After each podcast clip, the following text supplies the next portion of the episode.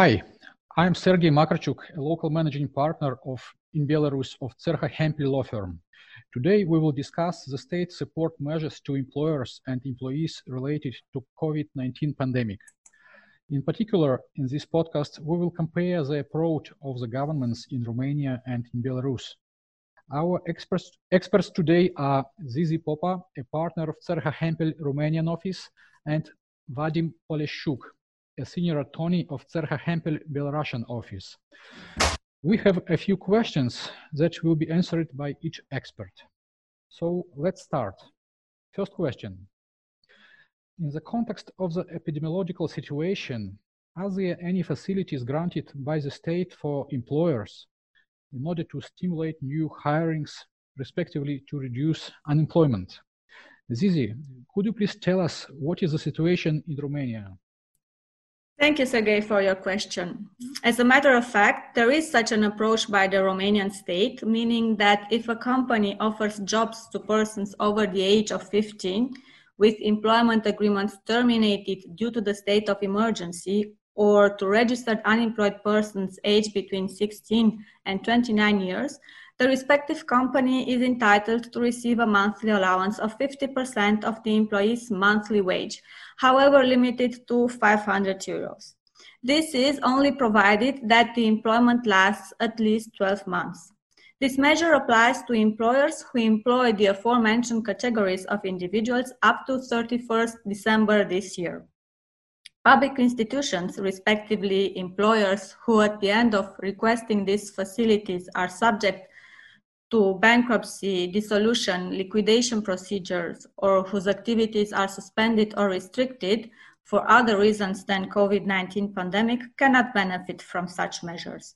Also, entrepreneurs creating jobs for young people are also on the radar of the, of the Romanian government, who ensured that it will grant 25,000 euros to support jobs for young people. Nevertheless, as promising as it sounds, there are no specific details on how this support will be granted and who would qualify for such a measure.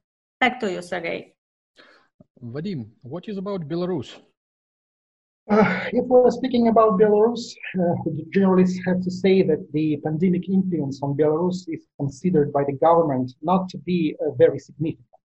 Thus, only palliative measures generally were taken in a legal sense. The general trend on the labor market was set literally personally by the president of Belarus as to preserve the layoff of the personnel. Although it's not implemented in written legal acts, it was announced that unjustified layoffs may cause problems for the employees. It's the general and quite ordinary practice, practice in Belarus. Apart from that, the state did not take any measures to stimulate new hirings and to reduce employment, unemployment. So, uh, comparatively to Romania, it's uh, literally not a big story here. Okay. Uh, next question. Is there any support for employers or employees in case of temporary activity reduction or for remote working activity? Zizi, what would you say about Romania? Well, yes, there are some measures in this area, and uh, I would mention here the facilities granted during temporary activity reduction. So, during the temporary activity reduction, each employee receives, in addition to the salary earned for, for the actual time worked, a supplementary allowance of 75% of the difference between their normal base salary as per the employment agreement and the decreased salary due to the reduced work schedule. The allowance is borne by the employer, however, it will be refunded from the state budget.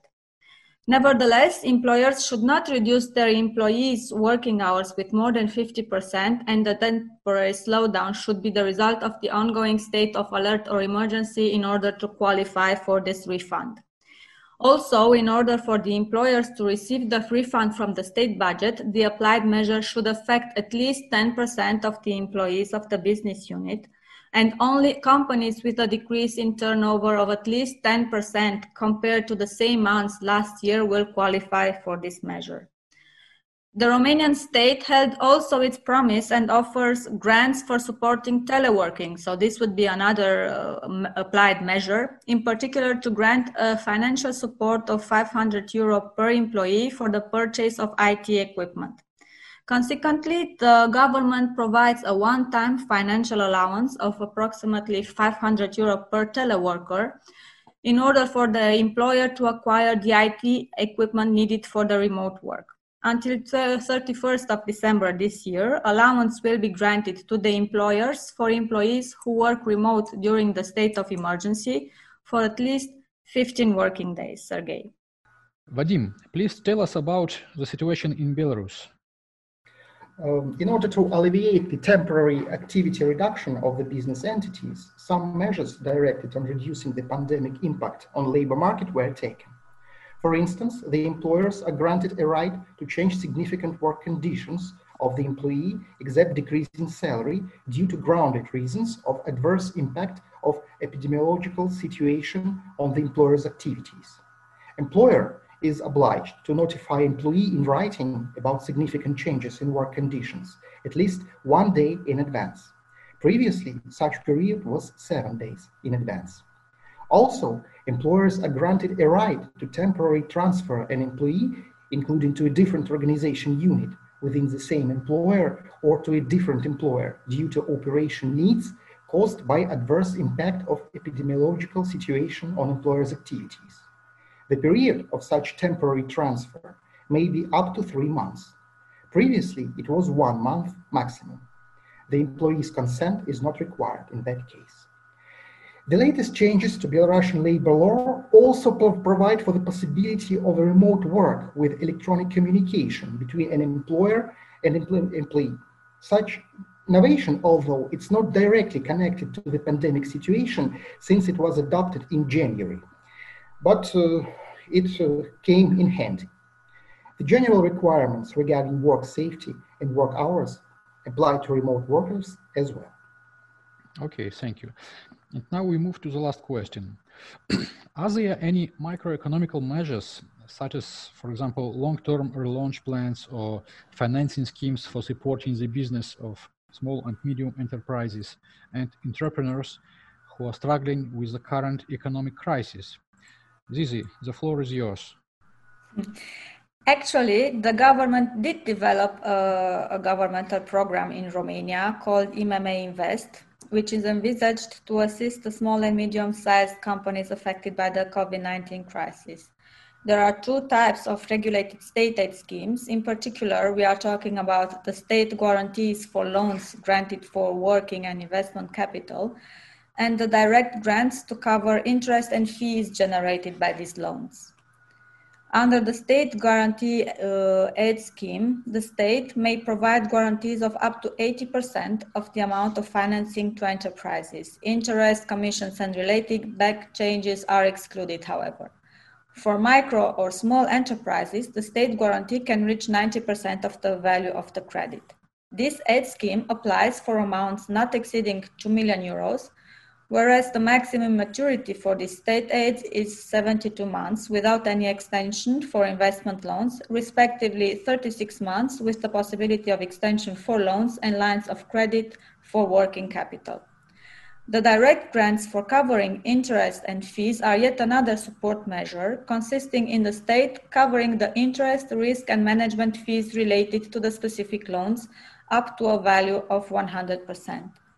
The state aid scheme applies until 31st of December this year, and the period during which the payment of the grant may be provided is limited to 31st March next year, however, with the possibility of prolongation. Also, there are three more support schemes under debate. However, the, there is no final agreed form on, on these schemes, as the feedback of the Committee for Budget, Finance and Banking is still expected. So this is more or less the situation in Romania and what we could expect in the weeks to come. Back to you, Sergey. Thank you, Zizi, for uh, overview of uh, the situation in Romania. Uh, Vadim, what is the situation in Belarus? As it was previously stated, no long-term measures were taken by the Belarusian government. However, some targeted measures were adopted as well as some state funding was allocated.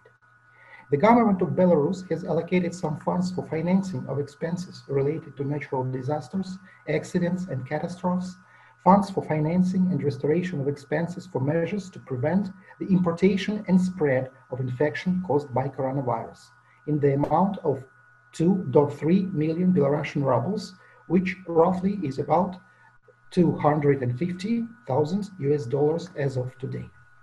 Until the end of these years, of, of this year, the banks are granted the right to not to take into account the criterion of sufficiency of receipts in foreign currency from the debtor and not to recognize a debt as being restructured based on an assessment of the cash flow of the debtor and its ability to fulfill obligations to the bank. It was also decided to apply additional measures aimed at increasing the ability of the banks to maintain financial support to the real sector of the economy in the face of increased influence of external negative factor for the end, for the end of this year. The criteria of classifying debt on assets subject to credit risks and contingent liabilities in foreign currency were loosened in order to provide the possibility for attracting the additional credits. Some support was provided in the field of real estate as a part of measures to support the economy. The right to defer payments of rent by September 30 of this year were introduced as well as a moratorium on changes in the amount of rent it's provided to tenants of state-owned real estate. The right to defer payment of rents is granted in the case of renting state property and only to those, to those tenants whose activities are recognized by the state as the most exposed to the epidemiological situation. A moratorium on increasing the base rental value and the amount of the rental payment may apply to all tenants of state-owned real estates, regardless of the types of activity they carry on. Private landlords were also recommended to provide tenants, taking into account the volume of their revenue, a deferral of payment of rent, as well as reduce of its size. As a compensatory measure for lessors who provide the tenants with the lease delay, a change in the deadline for the value-added tax payment on property lease is provided for the period from April to September 2020. The date of lease of property is considered December 31 of this year. In this case, lessors will be able to apply the change in the deadline for the value-added tax payment only on condition that the main type of activity of the tenant who is granted a deferment is included in the special list of types of economic activities considered most vulnerable to the adverse impact of the epidemiological situation. Such list is officially published. On the other side, the Belarusian Chamber of Commerce considers that coronavirus or the epidemic and pandemic that arose in connection with it are not force majeure circumstances as such. However, if restrictive and other measures aimed to prevent the spread of coronavirus and its consequences arose after specific contracts were concluded, some measures may be considered as force majeure circumstances. So, as it was already said, the measures taken by the Belarusian authorities are not 100% protective. Basically, it is safe to say that the business is left to itself before the global pandemic. Thank you, Vadim, for such a detailed answer. So we discussed the governmental measures of support to employers and employees in both Romania and Belarus. Please stay tuned with Cerha Hempel and listen to our following podcasts. Goodbye.